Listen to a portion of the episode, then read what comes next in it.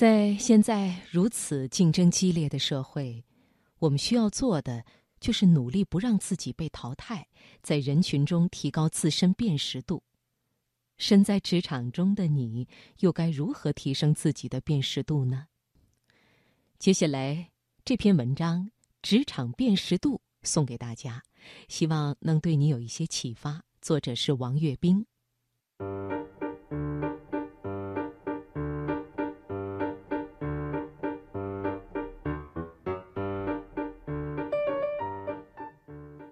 陈迪在一家教育集团工作，公司很大，图书、培训、新媒体等都涉猎。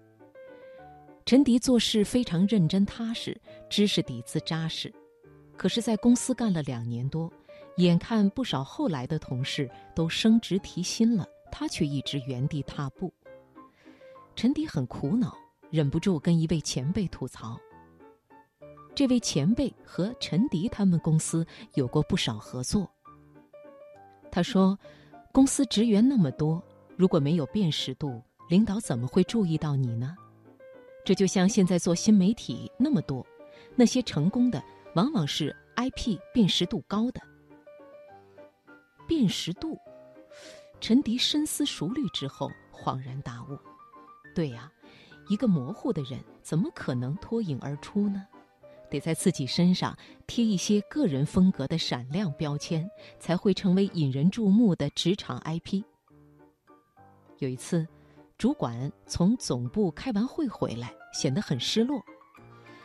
我们部门居然没有一个擅长汇报工作的，我们的成绩原本在各部门中走在前列，但是每次主管会议汇报工作时，我们都不出色。陈迪一听。灵机一动，决定给自己贴上第一个闪亮的标签：擅长汇报工作。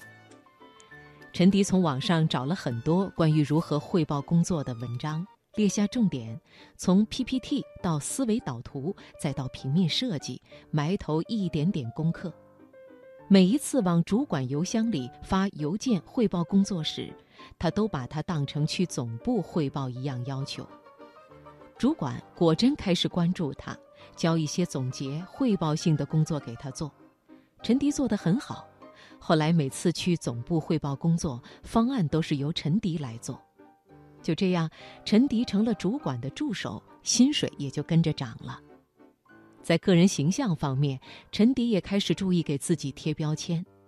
在着装上，他选择挑选一件金色的小配件来点缀，比如。一枚金色的胸针，一根金色的表带，一对金色的耳钉等，每次只出现一件，但是恰到好处，让它显得别致而优雅，外表形象分提高不少。重要的是，在公司的同事、领导、客户那里刷出了一种存在感。客户有时候来陈迪部门办事，都会不由自主地找他，一来二去，陈迪就成了红人。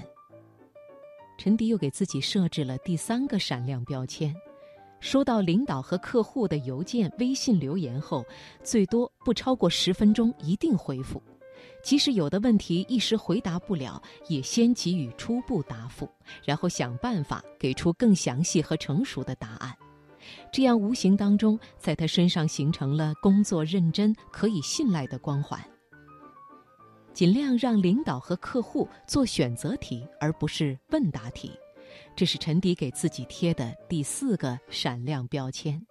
也就是说，不是把问题抛给领导和客户，而是尽自己的能力提供多种解决方案来给对方定夺。比如有一次，主管给的工作任务方案中有一项是关于外场人员发传单的，传单什么时候去发？发哪些地方，以什么样的形式发，原本都是随意规定的，有的地方主管还空着。陈迪综合了公司外场人员反馈过来的数据，又亲自去一线实践了几天，然后综合出几个理想方案供领导选择，每个方案都以数据和操作性来说话，最后领导根据他的提示选择了一个最佳方案，招生人数大幅上涨。主管成绩突出，升到总部管理层，向总部力荐陈迪当主管，总部立刻就答应了。四个闪亮标签，让自己在一年多内当上了主管。陈迪很惊讶，没想到清晰的辨识度这么重要。他更加认真地打磨自己的标签。他经常对下属说：“你们都把自己最闪亮的标签贴起来，这样公司才知道你的真实身价。”